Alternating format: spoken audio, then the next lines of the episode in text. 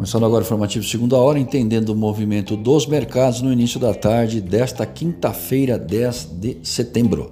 Dow Jones em baixa nos Estados Unidos de 0,35%.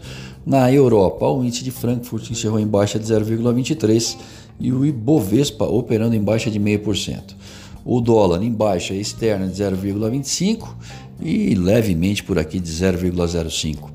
É o real aí oscilando próximo à estabilidade depois de se valorizar mais cedo. Bom, após a decisão do Banco Central Europeu em manter sua taxa de juros negativa em 0,5% e esperar pela manutenção do patamar atual ou mais baixo até que a perspectiva de inflação possa convergir para um nível perto, mas abaixo de 2%, essa foi a descrição do que foi dito hoje de manhã.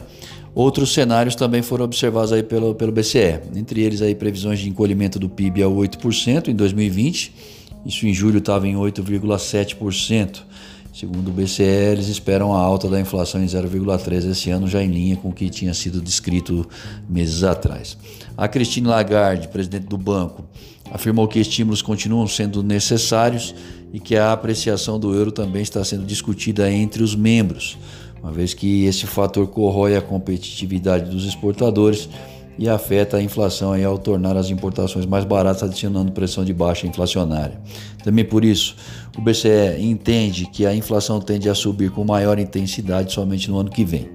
Nos Estados Unidos, após a revisão dos números da semana anterior, onde os pedidos de auxílio-desemprego semanais cravaram 884 mil solicitações, é, ante 881 mil né, descritas anteriormente, as solicitações até o dia 5 de setembro mostraram estagnação, uma vez que o número de pessoas que recebem esse benefício também foram de 884 mil pedidos, pouco acima do previsto, que era algo em torno de 846 mil. É o mercado de trabalho americano ainda mostrando dificuldades em evidenciar uma recuperação mais rápida.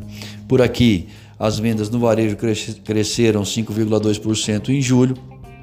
Esse volume subiu em 21 das 27 unidades da federação, marcando alta pelo terceiro mês consecutivo. Isso aí denota uma recuperação da atividade econômica doméstica.